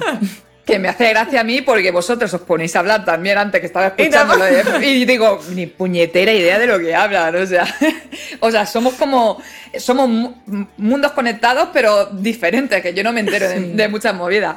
Pues eh, eh, básicamente eh, yo es verdad que hago de todo, pero estoy muy especializada en Apple y yo sinceramente mi estilo de reviews intento eso, que lo entienda todo el mundo. Nate, por ejemplo, para mí Nate es mucho más técnico, entonces yo entiendo que, que lo, lo hace muy fácil para que lo entienda todo el mundo, también es verdad, pero sí que es verdad que él es muchísimo más técnico y a lo mejor va a un público, pues eso, más, más especializado en eso.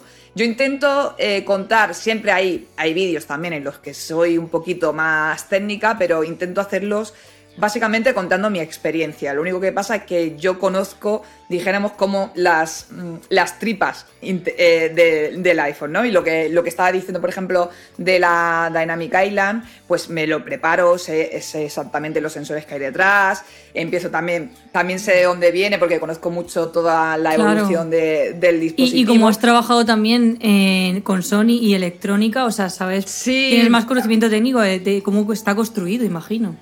Hay cosas, sí, hay cosas de, yo qué sé, el sensor de la cámara y todo esto, pues un poco ya tengo más, más conocimientos. También es verdad que, te- que al tener contacto con las marcas, en muchas veces, pues cuando te hacen un, un briefing te explican un poquito más. Obviamente no todo, porque ya, sab- ya sabéis cómo son las marcas también, que no- hay secretos y cosas que, que no te van a contar y, y no te van a responder. Pero bueno, yo la, la idea es eso, sobre todo, primero, eh, informarte bien, eh, que la marca también. Eh, yo no- siempre que me mandan un producto, tengo normalmente una reunión en la que me informan bien cómo funciona el producto porque, y, y yo- responder a mis dudas, que eso, que eso está genial. Pero luego, sobre todo, y, y soy lo peor porque yo sé que los compañeros suben vídeo de la review a los tres días de tener el dispositivo pero a mí no me gusta. eh, también es verdad que no me da la vida. sí, me, como, como el podcast. Y entonces me gusta probarlo durante un mes eh, y probarlo en mi vida normal. O sea, al final es como tienes que probar el producto, ¿no? Sí que me puedo tirar dos días toqueteando. Por ejemplo, si yo me tiro dos días enteros a saco con la cámara toqueteando, probando todo, obviamente no voy a hablar no va a ser un dato fiel el que dé de la batería, de la autonomía, porque estoy haciendo un uso extremo en esas condiciones. Entonces, el, el- el- el dato normal que, que daré de la autonomía será mejor al- al eh, de cara a un mes, ¿no? Porque los primeros días Totalmente, siempre. porque lo has probado de verdad. Ahí está. Y, y, por ejemplo, lo que decía antes eh, Miriam del bug este, que había un bug que con el iPhone 14 Pro que se ve que algún- la cámara vibraba, o sea, como temblaba en las aplicaciones de TikTok e, e Instagram. Y había gente que me, que me escribía y me decía, oye, ¿a ti no te pasa que tal? Digo, dice, habla de esto, que no estás hablando, porque ya empiezan que, Claro. que si eres fangirl de Apple, que, estás si lo quieres, tap- Es que que si lo es quieres tapar. sí. Claro.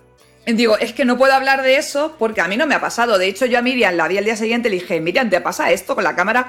Porque si lo hubiera visto alguien, digo, ostras, trae que lo hablo y lo miro y tal. Pero bueno, ya se ha corregido en la, en la última actualización, ya lo han arreglado y funciona. Bueno, a mí no me ha pasado, pero igualmente eso lo han, lo han arreglado y ya, ya no sucede. Entonces prefiero eso, poder hacer la review de cara a, a un mes, que ya ha salido el producto, que ya se han corregido estas cosas, decirte cómo Claro. funciona el nuevo iPhone Claro. 14. Entonces yo me lo preparo así, básicamente, informarme bien por todos lados, por el público, por eh, la marca, eh, trastearlo yo en, en tanto en mi vida normal día a día y luego contar un poco la experiencia que lo entienda que lo entienda todo el mundo, porque como siempre digo, que lo entienda hasta mi madre. Que eso está muy guay porque al final es como dices, yo creo que tiene que haber contenido de todo tipo y habrá gente muy geek y muy, no, yo quiero que me digas el último resquicio de, que puedo hacer con iOS 16 y otra gente que, que quiere saber a rasgos generales cómo funciona y a mí sinceramente me fío más de una review de alguien que lo ha estado utilizando durante un mes que es que alguien que no le ha dado tiempo, o sea, solo se ha podido decir el briefing porque no le ha dado tiempo a mucho más. Pero ahí está el, claro, es que si lo subo al principio voy a recibir mucha Claro. repercusión y es como tú sacrificas esa parte por dar una información de calidad y eso tiene mucho mérito en realidad. Yo lo que intento, y siempre lo digo, es en el unboxing del iPhone, por ejemplo, pues las novedades que han salido, pues digo, yo que sé, la Dynamic Island, pues la enseño, te digo los miedos que tengo yo, lo que tú decías también de mancharlo con la con, con el dedo, pues eso a la larga sabré si, si he utilizado bien, si he utilizado mucho esa eh, isla dinámica o no, porque a lo mejor dentro de dos semanas digo, pues que la verdad que es que no, no No toco para nada la- las Me la notificaciones. soplan Claro, al final tal. Entonces sí que añado algunas cositas en los unboxings o en otro tipo de vídeos, que, pero no les llamo review como tal. Prefiero hacer la review más adelante. Funcionan menos porque al cabo de un mes no interesa tanto. Pero bueno, Pero bueno. Yo, yo creo, yo creo que es importante porque al final, por ejemplo, yo cuando veo reviews es porque me voy a comprar un producto. Entonces, a lo mejor dentro de un año me voy a comprar el 14 Pro porque se ha revalorizado y vale un poquillo menos y a mí me va a valer tu review porque en ese momento es cuando la necesito. O sea que yo creo que las reviews en general, la A la gente es para comprárselo. O sea que me parece importante en cualquier momento. Sí que es verdad que el hype de que salga, de que vayas a la tienda y todo eso, entiendo que sí que tiene que ser el mismo día. Pero hay una cosa que no entiendo y esto me preocupa, ¿por qué no te lo envían antes? Ah, Rollo un mes antes. Porque entonces ya se filtrarían muchas cosas. Claro. A mí me lo mandan un día antes y los que y los eh, compañeros que sí que pueden ir a la keynote van creo- bueno, van unos van Una allí a la keynote antes, creo. y claro, lo tienen desde la keynote, me parece a mí. Y entonces ellos Vale, pueden, vale. por eso también es verdad que ellos pueden sacar la review antes.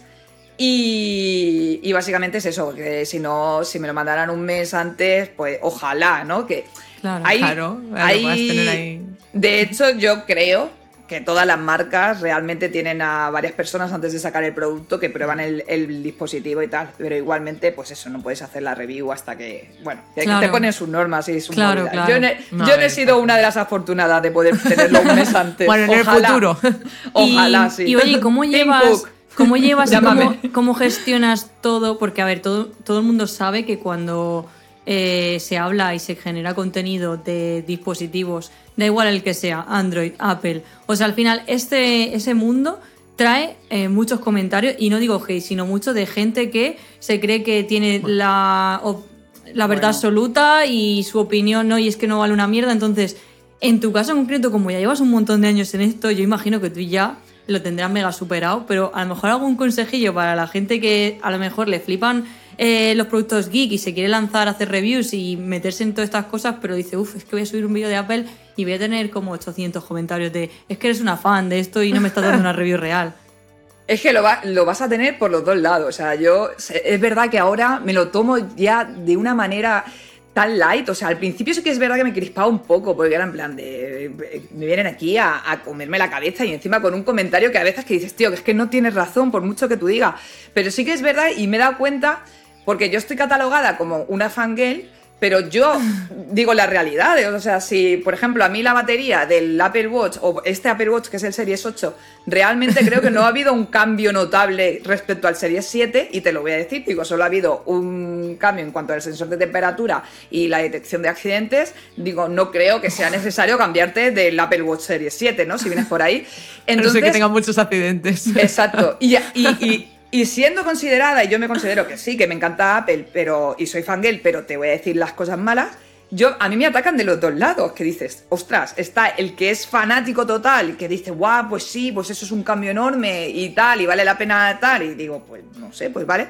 Y el otro que me critica porque me compró el iPhone 14 Pro y se piensa que no lo voy a utilizar para nada, porque hay gente que dice, es que eh, para subir redes sociales y tal, ¿para qué te quieres un iPhone 14 Pro? Pero chico, que yo me tiro con el iPhone 14 Pro, edito vídeo, grabo vídeo, que el iPhone 14 Pro, o sea, para el, el Max y es una necesidad en mi trabajo. O sea, si alguien le saca partido, Totalmente. soy yo. Me y vas un a- apunte, a y un apunte sobre lecciones. eso, en, eh, recientemente yo también subí un, un tweet y el hilo fue bastante interesante porque alguien comentó, incluso con vídeos demostraciones y todo, que cuando se sube un vídeo desde un dispositivo Android no se conecta a la, a la API de Android, sino que graba la pantalla y eso es lo que sube. Entonces, Y por eso pierde calidad. entonces pierde calidad y cuando subes eh, con un dispositivo con iOS sí que tiene más calidad. ¿Y qué pasa? Que el algoritmo dice dos vídeos iguales, uno mejor calidad, otro peor calidad. Promociono más el de mejor calidad.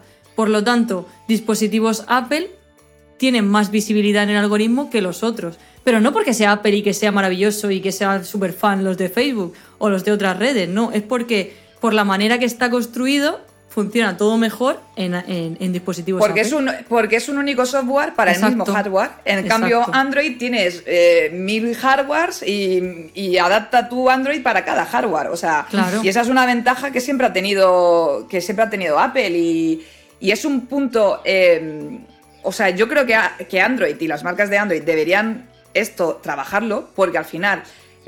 todos los que hacen creación de contenido utilizan un iPhone. Eh, las Instagramers más top salen con el iPhone porque saben esto porque es su trabajo y tienen que tener lo mejor, pero es que luego la publicidad que le dan a Apple gratis, porque es en plan de, es que sale siempre, yo qué sé, foto en el gimnasio, ahí la Goico, la Paula Gonu, la no sé qué, que parece una chorrada, pero si Android funcionara igual, funcionara igual de bien, eh, pues saldrían con un dispositivo Android y seguramente tendrían más ventas. Y es, es algo que perjudica totalmente a las marcas de, de Android, ¿no? Entonces es eso, que, que al final pues tiene su ventaja. Yo no hablo gratuitamente, yo sé que Apple no es perfecto, eh, mm, pero bueno, a mí y para mi trabajo ahora mismo es lo que, lo que más utilizo y lo, que- y lo mejor. A mí me da mucha rabia la gente que critica a Apple, que critica el nuevo iPhone, pero luego está tuiteado desde iPhone. O sea, esa gente me da mucha rabia, porque... Ya. Tío, pues no lo utilices. Y también, como tú dices, a cada uno tiene su contexto, su vida. A lo mejor, si tú solo utilizas el teléfono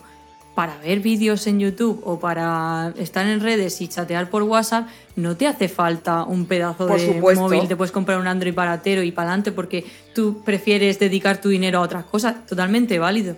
Pero eso de ir a las personas que sí que se gastan el dinero en eso, a criticar es como, chico, deja que la gente se gaste el dinero en lo que le dé la gana. Que haga lo que quiera. Pero es que encima hoy en día que, que, mm, utilizamos el móvil para todo, yo no sé si os pasa, pero yo creo que eh, comprarte unas bambas de 100 pavos está como mejor visto que gastarte 1000 euros en un dispositivo móvil, tío. Sí. Pero, pero ¿cuánto Sí. tiempo utilizas tú el móvil y cuánto tiempo utilizas esas zapatillas? O tenis, no sé cómo lo llamáis. ¿En Murcia cómo lo decís? Eh, en Murcia es bambos, pero yo le digo zapatillas de deportes. Ah, vale. Pues eh, bambas en, en Cataluña también. Ya. Pero las zapatillas, bueno. Y pues eso, que, que al final el, el- el móvil se ha convertido en algo que utilizamos a día, todo el día. Entonces, mientras. o sea, yo creo que realmente se amortiza ese, ese, No, ver, ese claro. gasto. Ojalá fueran más baratos. Yo soy la primera que parece que, te- que estoy defendiendo a Apple. Digo, yo nunca digo eh, que, que es que no me, no me gusta, o sea, que, que ojalá sigan suban- subiendo el precio. Claro que me gustaría que fuera más barato y que fuera accesible para todo el mundo. Pero chicos, es que es una empresa, es que yo no pongo los Ya, precios. Es que fíjate cómo está... No, y a- aparte que es una empresa nicho para gente que sí que tiene ese dinero. O sea, me refiero que no, no les hace falta que todo el La mundo lo compre. Ya. Claro. Tía, pero que Pero al luego, final- luego también... Tía, te estoy hablando aquí como... Tía, ¿qué pasa? Bueno, tía, ¿qué pasa? No Eso pasa nada, guay. estamos en colegueo. Es colegueo. Pero luego también hay muchas cosas que a mí me, me salen a cuenta. Primero, que tú el iPhone te lo compras este año, lo vendes el año que viene y te digo yo que lo vas a vender a muchísimo mejor precio que el último Samsung que ha salido. Lamentablemente, el, No, es el- verdad. el valor de un dispositivo Android devalu- se devalúa, pero de una forma increíble. Y luego encima, eh, a nivel de vida útil, lo que, la ventaja de tener software y hardware, o sea, es que vas a tener actualizaciones durante más tiempo. Es que hay gente que se ha comprado un dispositivo Android de alguna marca, eh, no voy a concretar y tal, y a los dos años deja de tener soporte de actualizaciones y dices, pero... mm, Yo en el, en el XS todavía tengo, tengo puedo poner Claro, iOS sí, sí. 16 perfectamente sin problema. Sí, sí. Otra cosa es que luego se ralentice o lo que ya, sea, pero ¿vale? No nos vamos puedo engañar. ponerlo. Pero ahí está. Sí. Jolín, Curioso. pues está súper guay, ya te digo, eh, tu labor en la comunidad. Yo creo que está guay también traer al podcast perfiles diferentes que no sea, pues eso, como siempre queremos, abrir un poco el, eh, el, el- el marco de, de la tecnología y la programación. Y al final lo que tú dices está ahí como un poco medio enlazado, estamos... Porque nosotros también hablamos de hardware, somos del sector, somos del claro. sector, también igual nosotros hablamos más o tocamos más eh, de ordenador que de móvil, pero bueno, al final está todo muy Bueno, yo, toco, yo últimamente le doy mucha caña, ¿eh? También hago muchos análisis, por ejemplo, de MSI, de, de Asus, y ahora tengo el Mac Studio y sobre todo de, de Apple, el MacBook Air y todo esto, pero sí que intento, pues eso, bueno, al final yo lo hago de, una, de la parte del hardware, ¿no? Al final te cuento a ti, si te quieres comprar el nuevo Mac, pues te digo la autonomía que tiene, el teclado que le han añadido, si ha habido algún problema con ese teclado, cómo funciona y tal, y es, y es eso, ¿no? Nos eh, Sí. a- retroalimentamos. Re- de hecho, vamos a ir a conferencias juntas Sí, es verdad, Y- es verdad. Vamos a la cada morcilla vez es- conjuntas. y cada vez estamos eh, en más eventos. Y digo, al final yo voy a acabar programando, ¿eh? Al Ojo, final se me eh, va a pegar de, de rodearme de- con vosotros, porque también con Bryce, que es uno de mis Mm. grandes amigos, con Moredep o con Carlos, eh, al final aprenderé yo sola a programar de, de No, rodearme de totalmente. La vamos a enganchar a nuestro mundo. Ya está dentro. sí, sí, sí. Pues nada, muchas gracias por pasarte. Ha sido un placer conocerte, Vero. A ver si te conozco yo en persona también, que no me dio tiempo en Madrid, pero bueno, poco a poco. Sí. Ya nos Para la próxima otra. nos vemos. Totalmente. Pues nada, seguidla Pues- en todas las redes, os dejaremos todos sus links en, en las notas del programa y si os interesa mundo reviews eh, de productos geek y de todo, porque es que trae también hasta cosas de aspiradoras, cosas de casa, o sea, de todo, todo lo Interesante. geek, Eso lo voy a ver yo. Sí, está muy guay. Yo cuando he tenido que comprar alguna cosa me he pasado por alguna review suya, no, no lo voy a negar. Qué guay, qué guay. Qué guay tener referentes de hardware femeninos, también te digo, porque sí, yo no sí. conocía a chicas, o sea que. Muy Ahí guay. vamos, muy contenta. poco a poco. Pues nada, muchísimas gracias a vosotras por la invitación y seguir dando guerra, que sois las mejores, de verdad. Lo vais a petar. gracias. Adiós. Que vaya bien. Chao. Adiós. Hasta luego.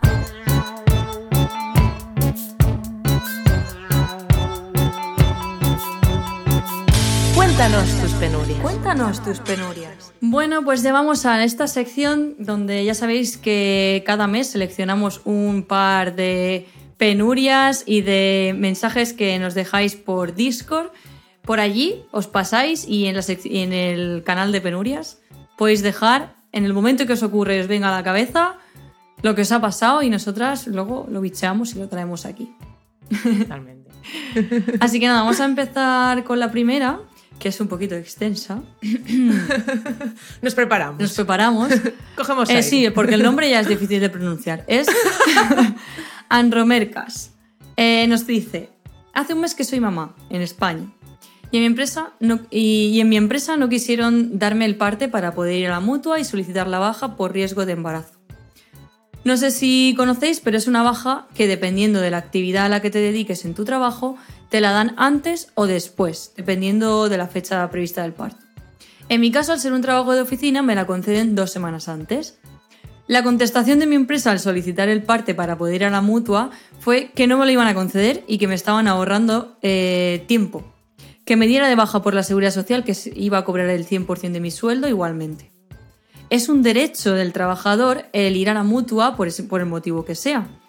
Por si a alguien más le pasa, en su empresa espera que, que- que esto le ayude. Finalmente me tuve que dar de baja por la seguridad social por otro motivo, ya que no te dan la baja por estar embarazada. Eh, no bien, es una enfermedad común, parece ser. O sea, porque se me echó el tiempo encima entre, la- entre las largas que me dio la empresa y la cita y demás. Pero bueno, aquí hemos entrado en el tema de eh, estar embarazada y trabajando. Y rozar ilegalidad, porque es que no, no, o sea, los derechos se los saltan por donde les da la gana, de verdad te Claro. lo digo. O sea que, o sea, realmente ya tienes que tener como un mal ambiente en el trabajo como para que esto sea normalizado y el, resto de gente no hable por ti. Porque, sinceramente, o sea, a mí me- pasa en mi empresa y yo monto una asamblea con toda la empresa y, y es que es verdad. Ya, o sea, al y que final se cuando tú trabajas, todos, claro. Tú tienes ahí comisiones obreras o cualquier otro tipo de grupo de apoyo, normalmente tienes como una sección en la empresa en la que tú puedes luchar por estos derechos. Depende final- de lo grande que sea la empresa. Eso es verdad. O sea, al final en las pequeñas como que el jefe te puede Sí. ningunear fácilmente. Pero, Pero, joder, es que, en realidad es pasando como, esto a día de a hoy. ver, igual la muchacha le convenía más lo otro, pero ¿qué más da? ¿Te has solicitado eso? Pues se lo das y ya está. Si es que, no sé, en realidad no sé qué afecta, No, y cómo afecta a la empresa claro. que le den ese permiso.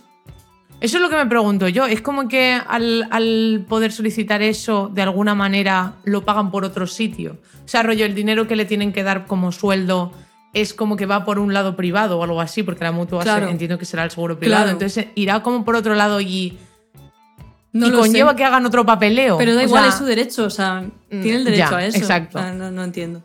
Al final te dan No, largas y- y... es lo que pasa, que ya te coges directamente la, la baja general y ya está. No, al final cedes.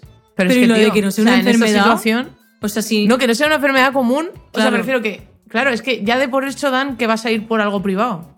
Inicialmente. Pero si imagino, O sea- espero que cuando sea un embarazo de riesgo sí que te lo. Joder, es que. Pero me- no sé, yo estoy, yo estoy flipando. Es que no, yo también estoy flipando y gracias por contárnoslo, Sí. Anromercas, porque al menos eh, pues estamos concienciadas con esto, ¿no? Y sabemos un poco lo que pasa. Yo tengo una amiga que es secretaria de comisiones obreras, la voy a llamar y le voy a decir, oye, eh, infórmame de qué está pasando, Sí. te voy a decir, eh, bueno, no sé de la empresa porque obviamente no la ha mencionado, pero si no, es que te lo digo, que yo llamo a alguien de ahí, ¿eh? Y que vayan a Que visitarme. ya llamó, te lo que digo ya, verdad, ya, ya lo que hizo en hice. Holanda. Hombre, alguien que se salte regla, vamos, hay que perseguirlo hasta el final. hombre. Totalmente. Y más si es empresario que se lleva toda la pasta por hacerlo. Exacto. De verdad. Pero bueno, quitando eso, eh, al menos tenemos otra penuria más que también es triste, como siempre, porque las penurias es lo que tienen, Sí. son penurias. Exacto. Y esta vez Heavy Shock, que este también es eh, un activo de nuestra comunidad, siempre estaba poniendo cositas, nos cuenta, penuria es cuando tienes 42 años y te replanteas que igual esto no mola tanto como creías. Y te ves prisionero de ti mismo por otros 25 años. Pero supongo que esto le puede pasar a cualquiera en cualquier ámbito. Fu, como entiendo Heavy O sea, esto, esto quiero, quiero entender que se refiere al sector Programación, de programación, desarrollo, O sea, trabajar sí. de lo nuestro. Es que es totalmente, ¿eh? Es que llevan que- vendiéndolo tanto como un hobby, algo divertido y que todo el mundo. O sea, llevan vendiéndolo tanto como que no es un trabajo, que ya nos han concienciado de que no lo es. De y ahora al que nos damos cuenta de que y no lo trabajarás es. mm. nunca. No, o entra en el sector tech y trabajarás divirtiéndote. Sí. Claro, pero es que, como en todo, la diversión eh, es un porcentaje del trabajo. O a sea, ver, hay una cosa que es trabajo, o así. sea.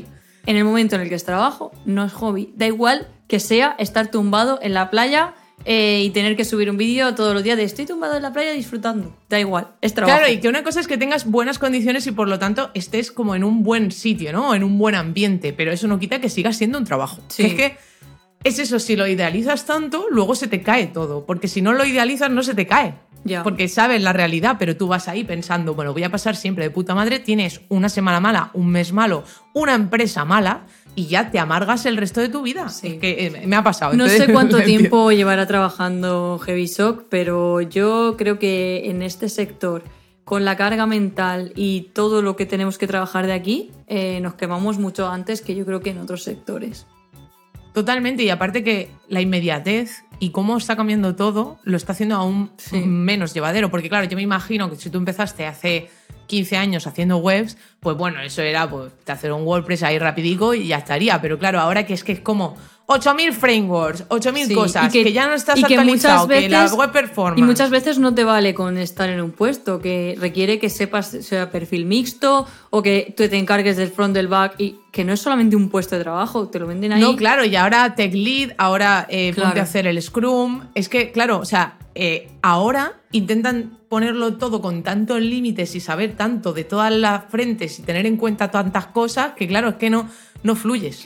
Y una cosa importante una es que está normalizado también en nuestro sector, que es que tenemos que formarnos en nuestro tiempo libre, aparte, bueno, tiempo libre o pagado por la empresa, pero igual, de gasto mental es el mismo, como que tienes que formarte a la vez que vas trabajando. Y en otros sectores no pasa. O sea, sí que a lo mejor pasa algunos que- congresos eventualmente y cosas así, pero que esté estipulado que todas las semanas te vas a poner a estudiar los últimos frameworks, las últimas cosas, esto es que aquí está súper normalizado. Claro que la idea es que a lo mejor las cosas van a otro ritmo. O sea, al final en todos tendrás que aprender, pero claro, a lo mejor te sale una técnica de, por ejemplo, mi psicólogo me lo decía, que él al final eh, flipa con lo nuestro porque él, como psicólogo, cada año salen pues nuevas tendencias de cómo dar psicología en grupo, que no sé qué. Entonces, claro, él tiene que elegir qué quiere hacer y ya. Pero no es como tengo que saberlo todo, porque al final yo me dedico a esta rama. En nuestra rama, que nos dedicamos a una rama. Pero ya dentro de esa ya... Pero en esta rama que, que no hay stop. O sea, entiendo que como todo, cuando nosotros empezamos, que éramos más full stack porque era lo que había en ese momento, luego nos desviamos a front, entiendo que front empezará a sacar ramas, que si front dedicado al UX, que si front dedicado al web performance, que si front... Porque claro, es que... O sea, ahora es insostenible ser frontend, porque es que no, no puedes saberlo todo y, y se te va a escapar algo. Entiendo que si trabajas en un equipo, pues cada uno tendrá una carga y tal, pero claro, si ya llevas 25 años como Heavysock y has visto todo esto, o sea, a mí me explota la cabeza. Porque claro, yo desde que empecé ya vi caos, pero él vería estabilidad y de repente caos. Pues que Entonces, claro, ahí 25 ya- años son muchos, ¿eh? 25 años, Son ya. muchos. Es que tengo 27. O sea, lleva trabajando mi vida. Eh, es como Bueno, Ya. Heavysock, esperamos que... mm, este- una jubilación pronta. Sí, esperamos que... Ya nos seguirás contando por Discord cómo vas con esto. Mucha gente se va a sentir identificada con, con lo que tú has puesto. Totalmente. Totalmente. Nosotras las primeras. Y, y nada, y hasta aquí la sección de penurias. Ya sabéis, por Discord nos podéis dejar eh, todo lo que queráis. Eh, allí estamos nosotras como terapia de grupo para soltar las penurias en grupo. Y me encanta. Sí. Vamos a la siguiente sección.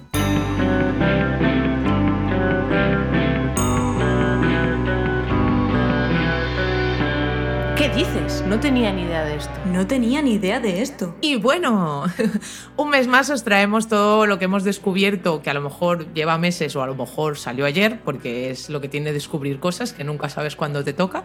Así que nada, Miriam, cuéntanos, ¿qué has descubierto? Pues mira, traigo dos cosas que me molan mucho. Lo primero de todo se llama eh, Runaway. Y os pongo un poco en contexto. Yo estoy muy hipeada y no lo he traído aquí todavía porque quiero tener acceso y quiero hablar bien de ello. Pero con el tema de DALI y toda esta tendencia de las apps, de eh, que a través de, de inteligencia artificial puedes generar imágenes describiendo una, con una frase lo que quieres, a mí me está flipando esto. O sea, esto de que tú escribas una frase y te genere una imagen eh, nueva, inventada, o sea, es una creatividad increíble. Bueno, pues todo esto ya ha llegado también al vídeo. Y a mí eso es que me, ya me ha volado la cabeza. Y por eso os traigo Runaway. Que escribes texto y te genera vídeo. Ahora mismo está gratis porque está la beta y ya sabéis, igual que Dali. Al principio era gratis y todo el mundo podía acceder y tal. Y poco a poco, cuando ya se va afianzando, pues ya la van poniendo de pago igual. Pero os voy a dejar el vídeo en, la nota, en las notas del programa de presentación porque es una, o sea, es una pasada. O sea, le escribes, quiero un paisaje de ciudad. Y te lo hace. Quiero que el paisaje de ciudad sea modo cinemático. Y te pone un filtro que parece de cine. Quiero que vaya haciendo un zoom lentamente y que aparezca un texto eh, que escriba un título así sorprendente y le pones el texto y te lo va generando. Quiero que me quites el background y le pongas un cielo con unos planetas y unos, y unos alienígenas que están entrando en la... Y te lo hace, o sea, una pasada. Una pasada. Y además, al hilo de todo esto es que están surgiendo incluso nuevos puestos de trabajo que yo lo he visto por ahí, que es porque con lo de la generación de imágenes hay una cosa que es, no es fácil pedirle lo que quieres y que te lo haga bien. Entonces está como generando puestos de estos de freelance, de te hago cosas en, en las aplicaciones estas de servicios. Y una es, te genero imágenes bien, es decir, la capacidad de preguntar y escribir la frase bien para que te, eh, te, genere bien esa imagen, porque no es fácil. O sea, se ve. Lo que nosotros vemos por redes es cuando ya la gente lo ha intentado como una hora, dos horas, a ver, y si, y si lo pongo más específico, y si tal, porque si no, a veces salen churros. Entonces ya se empieza a pagar. O sea, la gente está diciendo que esto nos va a quitar el trabajo a gente, sobre todo a la gente que tiene Curioso. que hace eh, para stock de imágenes y todo esto, pero salen otros como gente que haga esto bien y que le pregunte bien, que no es fácil. Yo estoy muy hipeada con el tema, de verdad. No sé si tú, Alba, conocías sobre esto, pero pff, una locura. No, la verdad es que se me ocurrió hacer una aplicación así, pero luego, como todo está en, en, la lista de ideas, de rollo hacer como una especie de notas, como del móvil, que te generaran una imagen respecto a lo que has dicho utilizando una IA. Pero claro, no. Ya no tan específico, sino más a ver qué toca. Ya, o ya. sea, el rollo random, no que sea Sí, como sí. describiendo exactamente lo que has puesto, que eso sí que me parece más complicado. O sea, que está interesante, lo, lo miraré a ver si lo puedo utilizar. Sí, está muy guay. Y bueno, lo otro que traigo viene un poquito al hilo de las penurias. Eh, se llama Burnout Index. Mm. Me encontré por Twitter esta web donde respondes a un test de 14 preguntas que es de seleccionar, que te lleva dos minutos. Te dice tu nivel de burnout y lo que puedes hacer. ¿Vale? Yo lo hice. Pues lo voy a hacer porque Yo lo hice. la cosa está mal. Eh, y bueno, de hecho le he hecho una foto, eh, hay una captura de esto. Tengo un 2,8 sobre 6, que mi riesgo de burnout es medio. Y bueno, te explico un poco los niveles, o sea, de agotamiento, cinismo, despersonalización y ineficacia percibida. O sea, al final está guay, porque pues, es- en mi caso me confirmó lo que yo tenía en mi cabeza. O sea, yo no me siento con burnout, pero tampoco mega happy. Estoy ahí, que, que me mantengo. Entonces, por ejemplo, en mi caso, cuando tengo un riesgo medio, dice que est- estás a tiempo, o sea, está bien porque ya eres consciente y estás a tiempo de poner medidas y que no llegues a, a burnout. Entonces, bueno, está interesante también eso para aquellas personas que a lo mejor se sienten súper agotadas y no saben por qué. O es que no es fácil identificar, hasta que no te pasa ya alguna vez, no es fácil identificar que lo que te está pasando es burnout. Entonces, os dejo la web en las notas para que podáis hacer vosotros también el test. Y Alba, tú Lo también. voy a hacer. Sí, sí, sí. En cuanto terminemos, lo, lo primero que voy a hacer. Y ya está, estas son las dos cositas que traigo. Genial. Pues la verdad es que yo este mes he traído cosas comunitarias y alguna tool graciosilla que me he encontrado. O sea, lo primero es que he descubierto dos comunidades de mujeres en diferentes ámbitos. Uno es en Jamstack, en la arquitectura que yo utilizo, que es- viene siendo un gel CMS, un generador de sitios estáticos y tu markup generado, o sea, tu página estática básicamente, y han creado Woman of Jamstack, que lo crearon los mismos que crearon el Jamstack, que son los de Netlify, pero la- el grupo de mujeres que hay dentro de Netlify. Han creado esta página en la que intentan como dar visibilidad a las referentes que crean contenido sobre este tema y lo que han hecho es crear un proyecto open source en el que tú misma te puedes añadir, básicamente. Añades tus redes y todo eso y sales en la lista y han creado un Discord para que podamos ir creando comunidad femenina respecto al Jamstack. Y está muy interesante porque en el Jamstack yo me he encontrado muchos chicos, o sea, sí que es verdad que me cuesta mucho más ver mujeres. Entiendo que porque al ser tema de arquitectura Ya. es como ya como muy nicho, ¿no? Entonces, claro, ya es más, aún más difícil que haya mujeres. Entonces, me ha parecido muy igual la iniciativa y así que, por favor, que ya hice un llamamiento en Twitter, pero se metieron tres solo, eh, meteros. si hacéis Jamstack o si lo habéis tocado, porque seguramente lo habréis tocado. Si habéis hecho WordPress headless también cuenta, o sea, cualquier cosa headless, ¿sabes? Eh, entonces, meteros ahí, por favor. Si habéis hecho HTML con CSS, también es Jamstack, ¿sabes? En plan, si no has tocado nada más.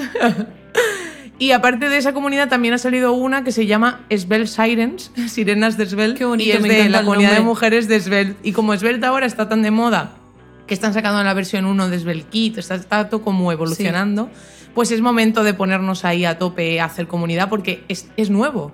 Entonces, crear una comunidad de mujeres desde el principio me parece muy interesante. Sí. Así fue como conocí Vue, gracias a Vue Vixen, que también fue como una comunidad temprana en un framework. Entonces, yo creo que si hacemos esto, va a ser más fácil que la gente utilice más React. Claro. más mujeres se van a interesar por el tema porque tienen una comunidad donde estar, ¿sabes? Entonces, me pareció súper interesante. Aparte, el logo es una sirena, que eso siempre. Los unicornios y las sirenas son como la marca personal de- del programador últimamente. O sea, me hace mucha gracia. Y bueno, como tool he traído dos. La primera es ZeroHealth, que ZeroHealth es una empresa que se dedica a la documentación para sistemas de diseño, pero en vez de, claro, porque tú piensas, bueno, pero si ya tenemos Storybook, sí, pero Storybook hace cierta cosa relacionada con el código, ¿no? Pues en esta lo que tienes es la integración con Storybook y la integración con Figma y la integración con las plataformas, o sea, con los plugins que ellos tienen. Tienen un plugin de comentarios, de releases, para que cuando crees la documentación, pues puedas, por ejemplo, publicarla dentro de un mes porque en ese proceso tienes un workflow y la peña tiene que corregir la documentación, lo que sea. Entonces la idea es, esto es para sistemas de diseño que también son públicos. Ya. O sea, que la gente tiene acceso. Entonces, de esa manera, pues tienes un- una parte interna, una parte externa. Los comentarios y todo el tema de sistemas que tienen de plugins es muy parecido a Notion. Yo cuando vi lo que, cómo lo creas, es literalmente con bloques y tal, igual que en Notion. Entonces, han unido como todo lo que ya usamos para hacer súper fácil crear eh, una documentación, porque al final es un- una web. Tú Claro. te metes ahí, lo haces ahí. Sí. No tienes que crearte tu proyecto en código, toda la movida que. Claro, que y lo guay es que está todo en un único sitio, o sea, y le puedes como ir eh, poniendo plugins y extras de, venga, pues ahora a, mi, a mi documentación le quiero poner comentarios, ahora quiero poner, y tienes ahí todo. La verdad que yo, a ver, yo esto lo conocía porque ya sabes que yo soy muy friki de... ¿Conoces tema a, de- a sí, Zero Hate? Sí, sí. Porque Zero Hate en realidad son, eh, son colegas. En plan, o sea, yo conocí al CEO en persona Ah. en la conferencia esta y, y es una empresa súper pequeñita de Alemania. Por eso me ha hecho gracia, porque no son conocidos. O sea, realmente Eh, es una empresa. Cuando muy estuve pequeña. investigando sobre cómo hacer documentación de sistemas de diseño, Ya te me salió, sa- ¿no? o sea, me SEO. recomendó a alguien, no me salió, alguien me recomendó que estaban usando Zero Hate por eso, porque te genera una, documenta- una documentación rápida, la puedes mantener más fácil, gente que no sea de, de código también la puede mantener y tienes más cosillas. Entonces, eh, mm, cuando yo, mi idea de si en el futuro hago un sistema de diseño, utilizaría Zero Hate para generar toda la documentación y todo eso. Qué guay, qué guay. Sí. Pues en realidad es eso, son muy pequeñitos, no son muy conocidos y en la conferencia que yo fui me, me llenaron de merchandising y tengo toda la casa llena ahora. ¡Qué de- guay! ¡Cómo de mola! un montón de mierdas. sí, mira, tengo este pin que para los que estáis viendo en vídeo es como una especie de pieza Ah, de, Lego, y claro. es su logo. Es que claro, es que. Sea, o sea, realmente tienen, tienen un merchant que ni tan mal, ¿eh? O sea, solo vendiendo merchant ya se forran porque está guapísimo. qué guay, cómo mola. Pero muy majos, ¿eh? O sea, que algún día a lo mejor nos traemos, bueno, no creo que hablen castellano, pero nos traemos, intentamos hacer el unicornio en inglés y nos traemos tendrá, de las seguro chicas. que alguien tendrá. Alguno colará. y bueno, ya por último, os traigo una que he descubierto esta mañana, o sea, ha sido como todo muy random, que se llama Clip Drop, que lo que hace es que tú, por ejemplo, vas con el móvil señalando, pues, yo que sé, tienes una lámpara en casa. Le das con el móvil y cuando lo arrastras te llevas la lámpara sin el background y te deja cambiar la iluminación y, y de- dejarla como quieres y luego ponerla en tu mockup. Entonces es como que arrastras el objeto y lo dejas caer en tu diseño. Y es una parra porque, claro, lo hace todo una IA, porque es que es todo fantasía. Pero a mí me parece un poco como realidad aumentada. Claro. ¿Sabes? Pero o sea, es un poco la- como entonces- la nueva funcionalidad que tienen iOS de que cualquier foto tú pulsas y extraes eso como PNG, pero no te Pero cambia la iluminación. Sí, sí, la arrastras y la Exacto, sueltas, pero aquí está guay porque te cambia la iluminación y todo eso para que sea más, más creíble, más real. ¿no? Mola. Claro, y, y- y han- hay un vídeo que luego os lo dejaré en las notas, que es Vitaly Freeman, el de Smashing Magazine, que básicamente él coge con, con el móvil, coge el objeto, lo cambia y lo deja en el diseño. Luego coge otro y todo, claro, todo arrastrando lo que es el móvil, ¿sabes? Es que me hizo muchísima gracia porque fue como moverlo físicamente, sí, rollo, sí. lo coges, lo pones mola. ahí. Estuvo muy guapo, entonces lo probaremos. O sea, yo todavía no me lo dejaron, no me da tiempo, que me lo he visto hoy, pero me lo voy a probar porque a mí esto me ha hecho mucha gracia. Qué guay. Realmente, así que nada. Eso ha sido todo. Cosas frescas. Y ya podemos ir a, a reflexionar. Venga, vamos allá. Reflexiones de mierda.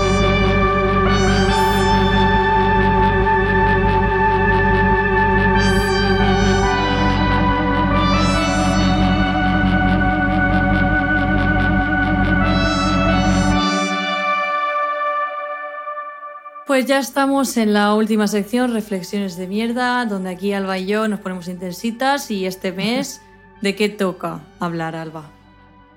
Bueno, la verdad es que este mes no me, ha- no me ha dado tiempo ni a reflexionar de lo liada que he estado. Entonces, la reflexión que traigo no es rollo mental, porque no me ha dado tiempo, sino simplemente curiosidad de por qué no hay un Gossip Girl Tech.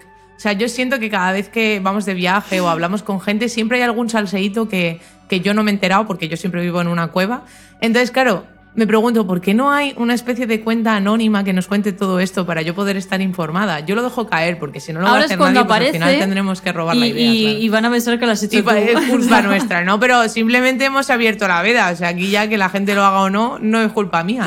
Pero sí que es verdad que siento que hay muchísimas cosillas que molan en la comunidad, que pueden ser malas o buenas. O sea, puede ser negativo o positivo, pero simplemente es salseo. O sea, a mí los salseos me Pues dan la el vida. otro día Entonces- leí por Twitter algo así, cuando, o sea, gente de la comunidad que ponía algo así, cuando ves a dos personas que sabes que se han liado y se están dando like, pero nadie sabe que están liados. O sea, realmente Es que hay salseos totalmente. y cosas.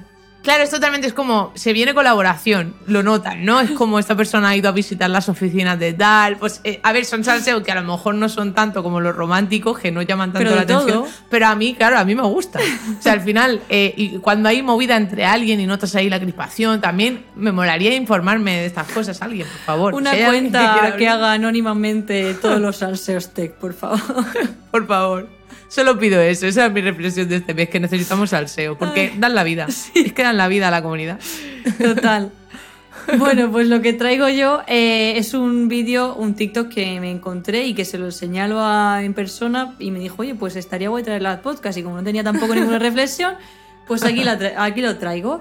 Eh, me encontré este TikTok donde Marian Rojas, que es una psiquiatra española muy famosa últimamente en las redes, o sea, ella da charlas y un montón de cosas, pero en TikTok se mueve muchísimo y yo ya la he visto varias veces. Y aquí explica eh, lo diferente que estructuramos nuestro cerebro hombres y mujeres. Y me pareció interesante entender pues que hay cosas que simplemente por, por cómo funciona el cerebro somos diferentes, no lo pensamos así. Entonces, cosas como, por ejemplo, pensar que la otra persona eh, no tiene interés en algo o que no te está haciendo caso, es que simplemente no, no, no piensa en 10.000 cosas a la vez. Y cosas así que está guay entender cómo funciona por detrás el cerebro de hombres y mujeres. No sé, me parece interesante. Claro, a mí, a mí lo que me flipó de ese vídeo, que en realidad ella habla de eso, ¿no? De cuando un, un hombre y una mujer pues no piensan igual y por lo tanto no se entienden. Pero a mí lo que me pareció más flipante es saber que lo de asociar las cosas es una cosa que solo tenemos las mujeres y que nos pasa a todas. Porque yo pensaba, sí que es verdad que a lo mejor yo como soy extrovertida lo cuento. Y habrá muchas amigas mías que no lo dicen, ¿no? O sea, que lo piensan, Pero pero, no lo dicen. explica lo que es no para quien no ha visto el vídeo. Es- No, no, Ah, iba a vale. decirlo después. Vale. O sea, la idea es que a lo mejor esta persona, o sea, la persona que esté escuchando se va a sentir identificada, pero a lo mejor nunca lo ha expresado. Exprésalo, esa es mi intención. La idea es que yo cuando voy por la calle y veo un cartel y ese cartel dice algo, yo siempre lo asocio con algo. O sea, es como que yo no puedo ver algo y no asociarlo con algo que me ha pasado o que va a pasar. Porque O sea, las mujeres lo de relacionamos repente- todo con emociones. Exacto. O sea, la, idea es que recordamos muchas más cosas que los hombres, detalles muy pequeños, porque lo asociamos a, una emoción de alegría, de tristeza o de lo que sea. Entonces, ¿qué pasa? Que cuando yo voy por la calle y veo algo que me recuerda a esa cosa que me hizo ilusión en algún momento, yo asocio como que estoy en el camino correcto, que, que está todo conectado, tal. Y claro, mi novio se queda en plan, pero, pero vamos a ver, este cartel Es un cartel y no punto. puede haber generado todo esto de repente. Y yo, pues tío, Pues lo sí. ha generado. O sea, yo, las neuronas han dicho, eh, es aquí. Entonces, claro, me ha pasado muchísimas veces y por eso estoy en Holanda. porque yo sentí como una predilección por este país de que realmente había algo de conexión entre yo y el país, y igual que me pasa con Australia, que luego iré a Australia y diré, pues mira, no había ninguna señal aquí, tampoco está todo bien. Pero sí que es verdad que yo pensaba siempre que era como que, que me pasa solo a mí y que va, le pasa a todas, pero se ve que la gente no lo suele expresar igual que yo, que yo estoy loca y lo digo todo rápidamente, no me lo pienso, digo, ya me ha surgido esto, lo cuento. Claro, habrá gente que no me lo diga, entonces yo no era consciente de que esto era Claro, globalizado. al final es como que nosotros vemos una pared blanca y esa pared blanca nos recuerda a, yo qué sé, cosas y, a- y acabamos en otra movida. Y un hombre ve esa pared blanca y dice, vale, una pared blanca. Una pared blanca. Ok. Hechos, datos. Entonces, no sé, ese tipo de, de- de entender la mente de, de las personas, a mí, me ayuda un montón a, a relacionarme con otras personas y a entender mejor y cómo, sabiendo eso, cómo actuar en cada momento. Pero me flipa, me flipa la idea de que todas somos así. Sí. me flipa. Yo lo prefiero, o sea, yo, es que si no, que, que soso todo, ¿no? O sea, Claro, es que es eso. O sea, a ver, yo entiendo que habrá, habrá algún hombre o habrá algún cerebro de hombre que realmente también tenga esta parte. Porque Claro. no puede ser. Yo pienso, toda Sea la gente. que- generalizar. yo qué sé. Claro, que novelistas o gente que crea universos paralelos, yo creo que esa peña tiene que hacer coincidencias con cosas. No Sí. puede ser que esté todo el rato pensando, es un hecho. En plan, este, este unicornio vuela, es un hecho. No, no lo es. Entonces, claro, yo entiendo que sí, en algún momento algo tienen que tener, porque si no, que eso sí, sí, yo no sí, puedo sí. vivir así. Totalmente. Me encanta asociar.